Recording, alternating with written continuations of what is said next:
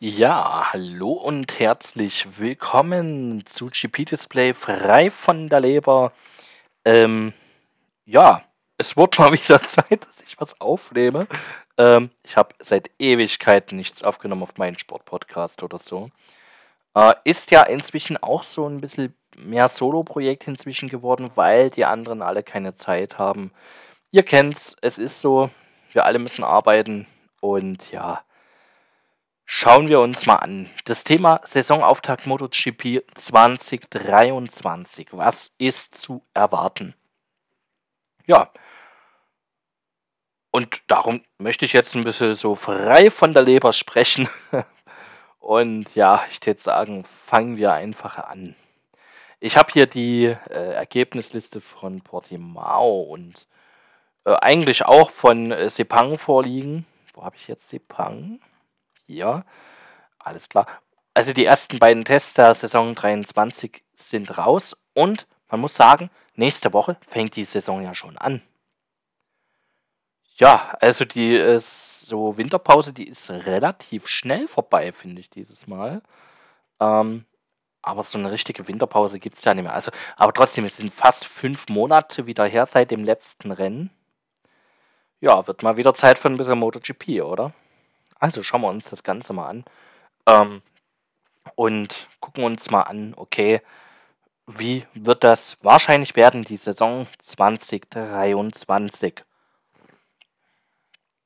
Und ja, wir können äh, ganz kurz festhalten, der Titel, der Titel geht über Ducati. Überraschung. Uh, yeah. Applaus. Ja. Ähm, nennt mich nicht verrückt, aber ich glaube, die Wetten stehen gut, dass wir dieses Jahr wieder einen Ducati-Weltmeister haben. Und Gigi Dall'Igna, das Mastermind, was der gemacht hat seit 2014 oder 13, seitdem ist er ja dabei. Ja, Respekt lieber Gigi. Auf jeden Fall wahrscheinlich eines der besten oder das beste MotoGP-Bike hingestellt, das es bisher gab. Da gibt es wohl kaum ein Bike, was überlegener war, außer vielleicht 2002 die Honda damals. so können sich Zeiten ändern, wenn ich euch sage, dass 2002, 2003 die Honda so ziemlich das überlegene Motorrad war. Ähm, kommen wir dann dazu, wieso, weshalb, warum nicht mehr. Ähm, aber Ducati hat sieben Fahrer, mit denen man auch durchaus Podest fahren kann. Beziehungsweise Siege und Titel. Also Titelkandidaten Fran äh, Francesco Banaya, Enea Bastianini, auf jeden Fall. Also lehne ich mich jetzt nicht weit aus dem Fenster, wenn ich sage, die beiden werden um den Titel kämpfen. Und vielleicht auch noch, ja, dann wahrscheinlich wird es der Hauptsupport der beiden Piloten sein, der beiden Werkspiloten. Und dann für Podiumplätze und den ein oder anderen Siku Zarco, Luca Marini, Marco Besecchi und Alex Marquez. Und bei Alex Marquez wird es ja äh, schon interessant, denn das ist ja der erste große Wechsel gewesen. Ein Honda-Fahrer, der eigentlich auch mit Honda eng verbandelt ist, streckt jetzt für seinen Bruder die Fühler aus bei Ducati.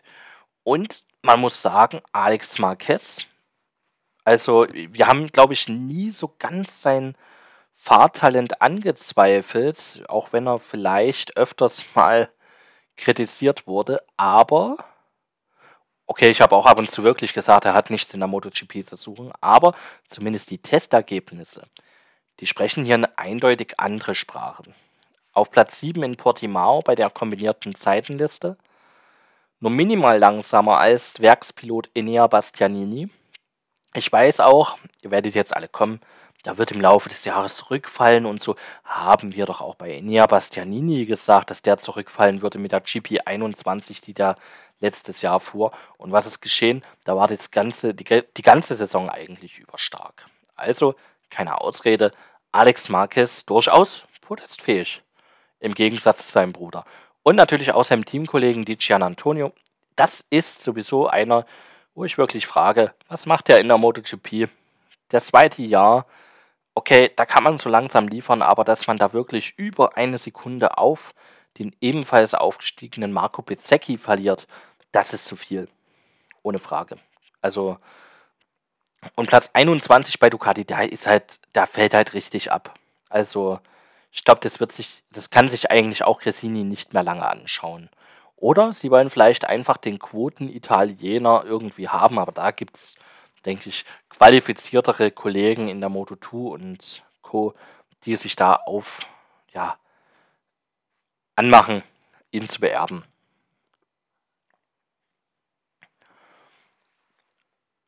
Ducati haben wir also abgeschlossen. Also ich denke, der Titel geht über Ducati, weil alles andere zu sagen wäre Schwachsinn. Dann die zweite Kraft, Aprilia. Aprilia jetzt vielleicht von den Ergebnissen her, ja, nicht ganz vorne mit dabei, aber auf jeden Fall von der Gesamtmasse her am konstantesten. Für Top 10 Plätze immer gut. Alish, Espargaro, Maverick, Vinales durchaus für Podiumsplätze und vielleicht auch den ein oder anderen Überraschungssieg. Und man hat auch mit RNF Aprilia das erste Mal ein Aprilia-Kundenteam. Hättet ihr das vor ja, fünf Jahren gedacht, dass Aprilia überhaupt mal ein Kundenteam haben wird? Nee, ich nicht, ehrlich gesagt. Also äh, hätte ich so nicht vorhergesehen.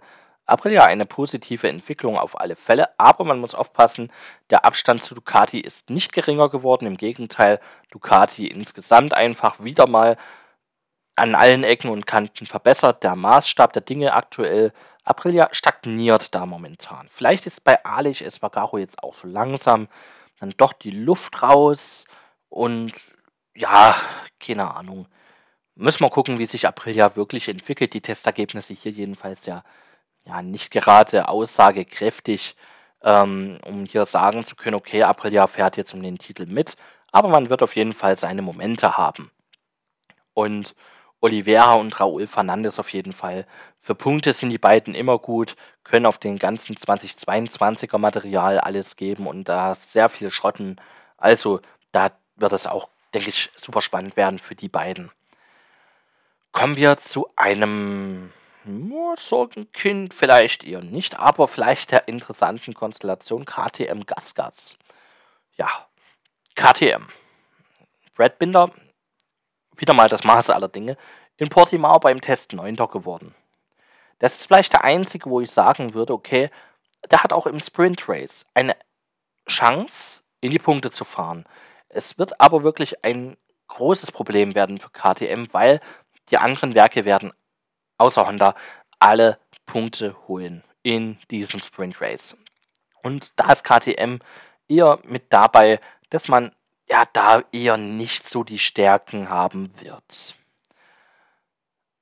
Jack Miller ist neu im Team, Werksteam von KTM und dümpelt hier in der Zeitenliste auf äh, Position, Position 17 herum aber unter einer Sekunde der Rückstand. Es ist keine, es ist nicht ganz so katastrophal, wie es vielleicht ausschaut, aber man merkt, hm, Jack Miller hätte vielleicht bei Ducati einen Top 8 Platz auf jeden Fall. Also Miller, ja, wird sich ein bisschen in den Arsch beißen, aber wir kennen Jackie Boy. Ich wünsche mir, dass er da äh, top fährt. Ich wünsche mir, dass er mit KTM das eine oder andere Podest dieses Jahr noch feiert. Und zuzutrauen ist es Jack Miller allemal, vor allem wenn es dann mal wirklich regnet. Ich denke, da sind die KTMs mit am besten aufgestellt von allen Motorrädern, die es so gibt. Und dann haben wir hier noch den guten Gasgas Tech 3 Herve Poncharal. Der fährt nicht selbst, aber er hat jetzt ein Werksteam vom Namen her, äh, fährt man nämlich Gasgas. Das ist so eine Konstellation, die ist sehr unklar für viele. Es ist ein offizielles Werksteam, aber eigentlich auch wieder nicht so richtig, denn das Team ist ein Werksteam, die Konstrukteurspunkte bekommt jedoch KTM, weil Gasgas eigentlich nichts anderes ist als eine umgebrandete KTM, um hier ein bisschen die Markenvielfalt zu strecken. Punkt. Ja, mehr gibt es da auch nicht zu, zu sagen. Vielleicht ist es in drei Jahren CF Moto oder Husqvarna dann mal dran. wer weiß, wie sich das Ganze entwickelt, dass man erstmal den Markt stärkt und dann den anderen Markt oder man bekommt ein drittes Kundenteam dazu. Auf jeden Fall erstmal Gasgas mit Polis Vagaro, dem Wiederkehrer zu KTM, der sich da recht wohl fühlt, aber jetzt auch nicht wirklich brilliert in seiner Rolle. Ähm, ist 18. geworden in Portimao. Das ist jetzt nicht schlecht, um Gottes Willen, aber vielleicht auch nicht das, was man jetzt erwartet hatte vom Pool. Und ein Augusto Fernandes, der jetzt bereits auf einem Level ist wie Di Gian Antonio und auf jeden Fall deutlich mehr Grundmotivation mitbringt als der Italiener. Gut, wenn ich eine neue Arbeit anfange, dann bin ich auch in der Regel relativ motiviert am Anfang. Das lässt dann nach einem Jahr dann auch irgendwie nach. KTM also solides Mittelfeld. Und dann kommen wir zu zwei Sorgenkindern. Da muss ich erstmal ein bisschen was von meinem Milchshake trinken. Ah. So. Okay. Vielleicht das eine Sorgenkind noch weniger. Das ist nämlich Yamaha. Stellt euch einfach vor, ihr geht ins Fitnessstudio, ihr wollt irgendwie abnehmen, ihr habt einen dicken Bierbauch. Und ihr sagt, der Bierbauch, der stört mich beim ja, Training mit dem Crunch, also für die Bauchmuskeln. Ich möchte Bauchmuskeln sehen. Okay, ihr trainiert Bauchmuskeln. Und dann habt ihr sie irgendwann hinbekommen, diese Bauchmuskeln. Das Problem ist, das ganze Fett ist woanders hingewandert, nämlich zu eurem Arsch. Und so in etwa kann man sagen, ist es bei Yamaha. Man hatte jahrelang einen Topspeed-Nachteil, den er ist nicht ganz aus der Welt geschaffen, aber weniger signifikant als vorher. Hat aber jetzt das Problem, dass man den großen Vorteil, nämlich des Schatzes, zumindest war es vor vier Jahren noch eines der besten, ja, jetzt äh, musste man da eben Punkte einbüßen. Und das bemängelt hier ein Katararo. Der sagt, ja, also Topspeed, sieht ganz gut aus, aber so Kurven und so die ganze Stabilität des Motorrads, oh mein Gott, das ist nicht gut. Also wir haben eigentlich die Probleme bloß verlagert. Kataracho ist da nicht gerade sonderlich happy damit. Na gut, Platz 3 sieht jetzt nicht nach einer Vollkatastrophe aus, aber wer Platz 3 dauernd einfährt, wird auch kein Weltmeister. Außer vielleicht du heißt Joan Mir ähm, oder Emilio Alzamora. Dann äh, ist das durchaus möglich, dass man das auch ohne äh, größere Siegesanzähle hinbekommt. Und ein Franco Morbidelli auf Platz 19, ja, es, ist, es sieht schlimmer aus, als es ist. Ähm, ich denke, er wird sich insgesamt dieses Jahr öfters in den Top 10 bewegen. Es wäre zumindest für Frankie Boy wirklich wünschenswert. Das große Manko von Yamaha ist, man fährt erstmalig seit, ja, auf jeden Fall den 90er Jahren, ähm, da hatte man damals das WCM-Team äh, als Kundenteam, ohne ein Kundenteam in der MotoGP überhaupt. Ja, selbst 2002 hatte man da noch WCM und auch 2003 eher weniger. Das war ja ein Yamaha Superbike-Motor, aber egal. Äh, jedenfalls, es ist eine kleine Katastrophe bei Yamaha. Es fehlen viele, viele Daten und die beiden Piloten müssen jetzt wirklich testen. Und wie es aussieht, es kam vorhin eine frische News rein gerade, hat man da auch beim Aerobody ein bisschen geschludert. Ja, ist nämlich ein bisschen zu breit. Na? 60 cm darf das Aero-Package maximal breit sein und da liegt man wahrscheinlich bei 60,2 mm oder minimal drüber. Das ist jetzt nicht das große Problem, das kann man mit ein bisschen Feinschliff wegmachen, aber wenn es natürlich jetzt wirklich trotzdem 2 mm sind, dann muss man sich da was einfallen lassen bei Yamaha. Das ist eine kleine Katastrophe, dass man da so schludrig war ähm, mit dem Paket und natürlich auch insgesamt. Je breiter das Motorrad, umso mehr Luftwiderstand hast du generell. Und das ist ein großes Problem bei Yamaha auch motorenbedingt. Der Motor muss natürlich bei Yamaha aufgrund des Konzepts ein bisschen breiter liegen, aber da muss man sich was einfallen lassen. Ne? Da liegt man ganz klar im Rückstand.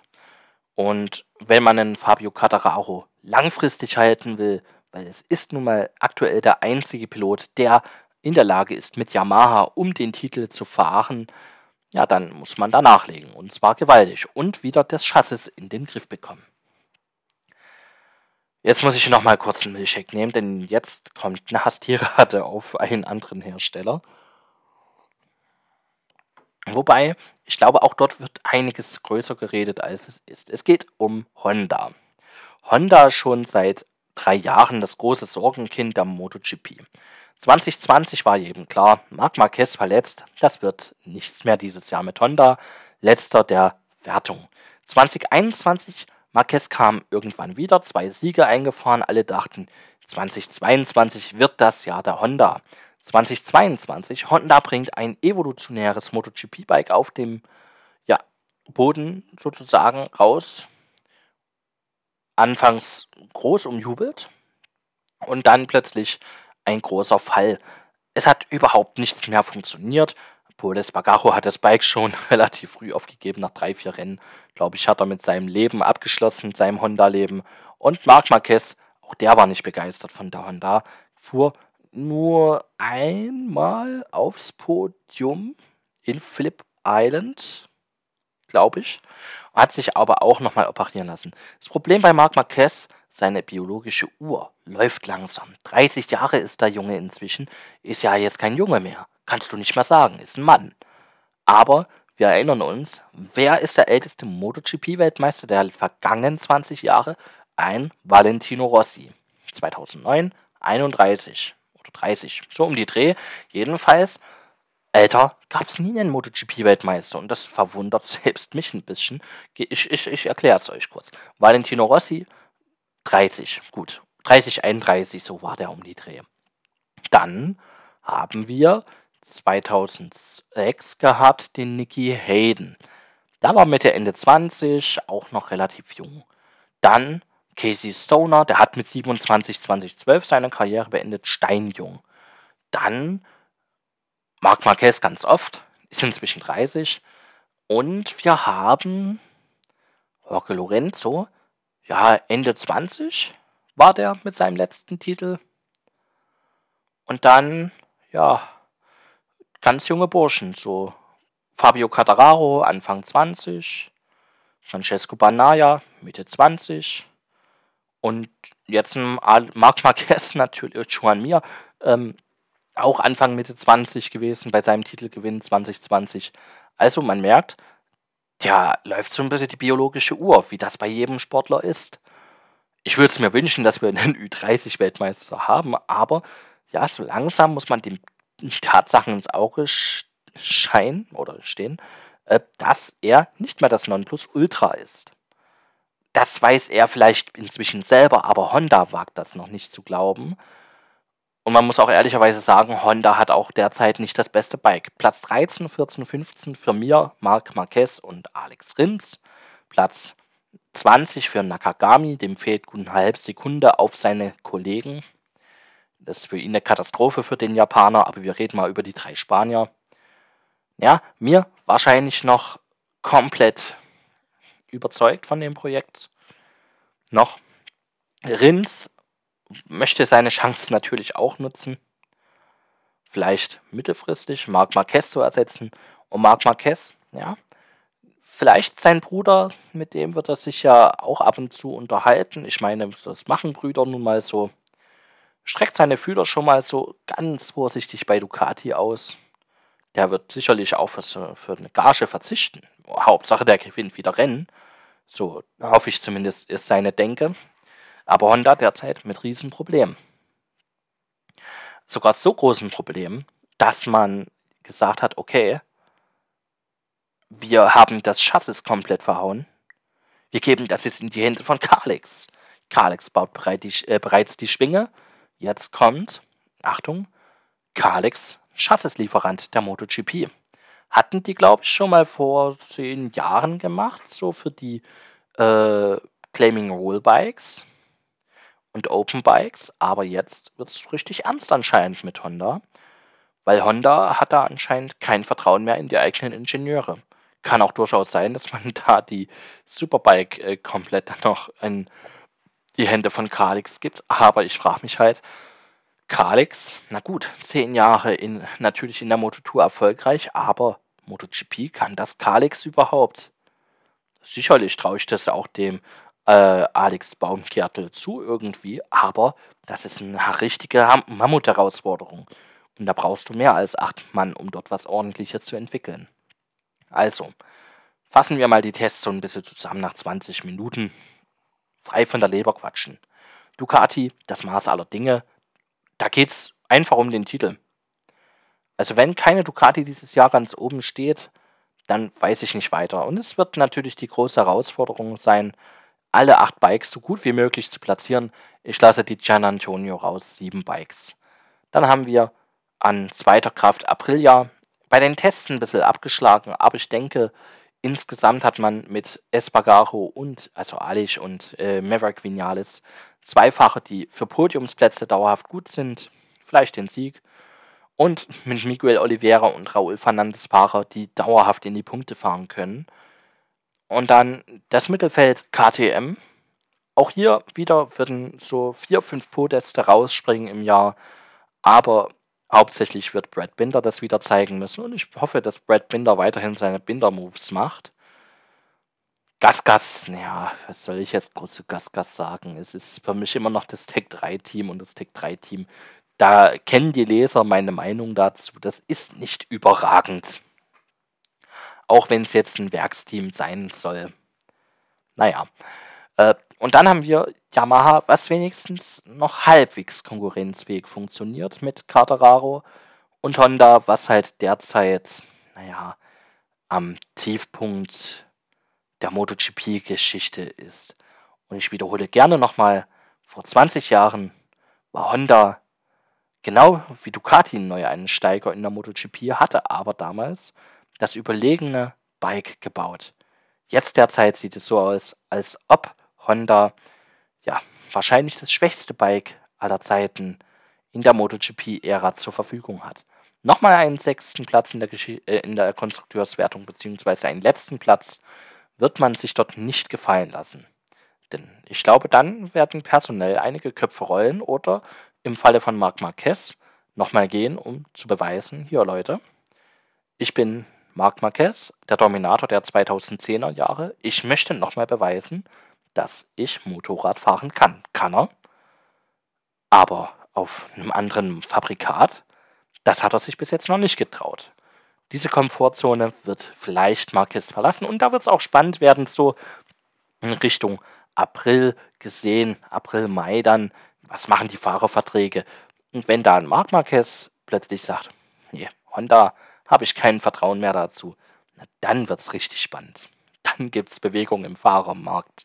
Und das wird richtig witzig, denn einige Fahrer werden dann sicherlich irgendwie gekickt. Ein Zarko zu Honda, vielleicht ein Tauschgeschäft oder so. Keine Ahnung. Euch auf jeden Fall einen schönen ja, Resttag. Ich weiß jetzt nicht, wann das hochgeladen wird. Kann sein jetzt am Mittwoch oder am Donnerstag. Und auf jeden Fall aber ein wundervolles erstes Rennwochenende für euch. Viel Spaß.